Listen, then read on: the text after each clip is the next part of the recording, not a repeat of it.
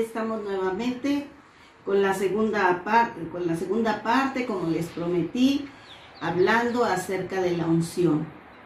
Y entonces, para, para ejercitar esa unción, ¿qué debemos de hacer?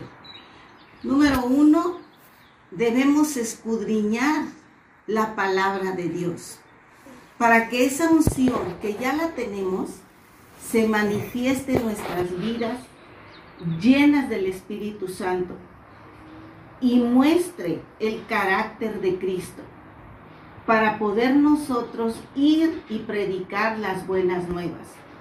Ya no mi carácter, ya no mi voluntad, ya no mis deseos, sino la voluntad de Dios, el carácter de Cristo en mí, la, la, buena voluntad de Jesucristo que es buena, agradable y perfecta.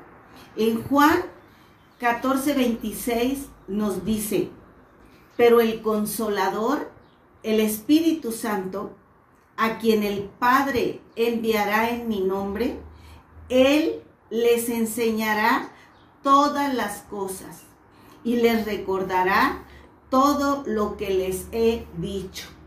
Cuando Jesucristo tenía que partir para estar a la diestra del Padre, como abogado de nosotros, les dijo a los apóstoles, y esto también es para nosotros, no los voy a dejar solos, les voy a, a, poner en su corazón el Espíritu Santo, el que redarguye, el que enseña, el que consuela.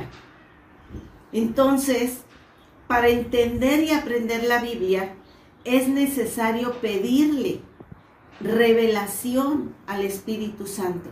Antes, a mí alguien de recién convertida en el Señor, alguien me dijo esas palabras que se me quedaron muy, muy grabadas en, en mi mente y en mi corazón y nunca se me olvidan. Me dijo, antes de que abras la Biblia para leerla, pídele unción al Espíritu Santo de Dios. Y, eso es lo más importante. Decir, Espíritu Santo, ponme un entendimiento en, la palabra.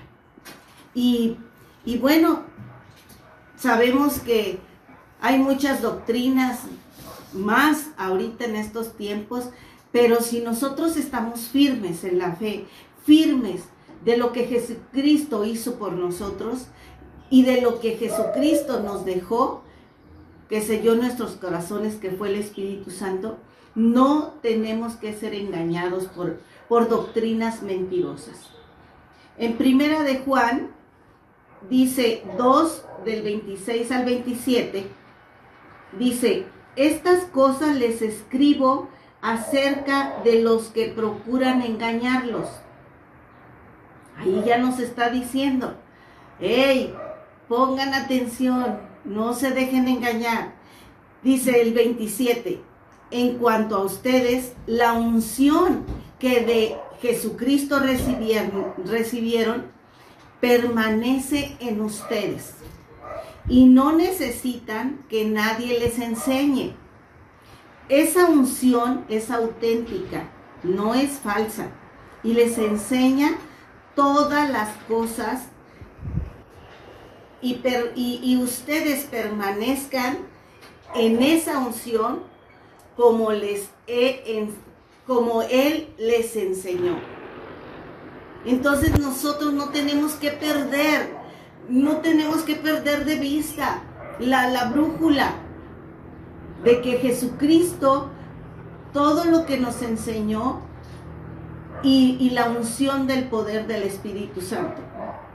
La unción nos da la victoria 100% para todo llámese enfermedad, llámese economía, llámese trabajo, para vencer todo miedo, toda dolencia, toda tristeza, toda mentira.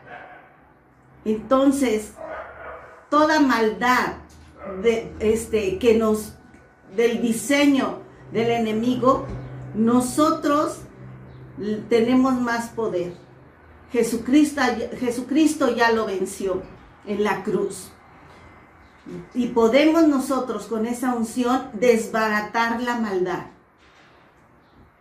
La unción todos la tenemos. Desde que recibimos a Cristo en nuestro corazón, quedó sellado.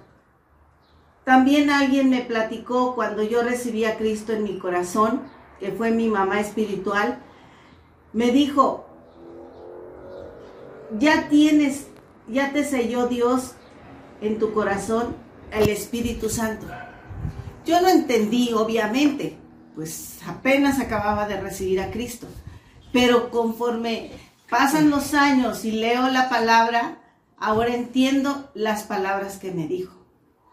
Y, bueno, pues la unción es poder.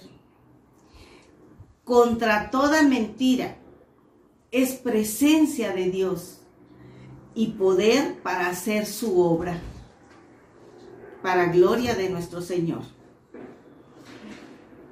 Tenemos que confiar en la unción. Todo el que cree en el Espíritu Santo, vamos a ganar las guerras. No es posible sin la unción del Espíritu Santo. Muchísimas gracias les agradecemos que estén escuchando estas cápsulas y que Dios los bendiga mucho. Síganse cuidando, llénense de gozo, sean muy felices y echemos a andar la unción, el poder del Espíritu Santo. Que no estamos solos, que no vamos solos. Él va delante de nosotros. Hasta luego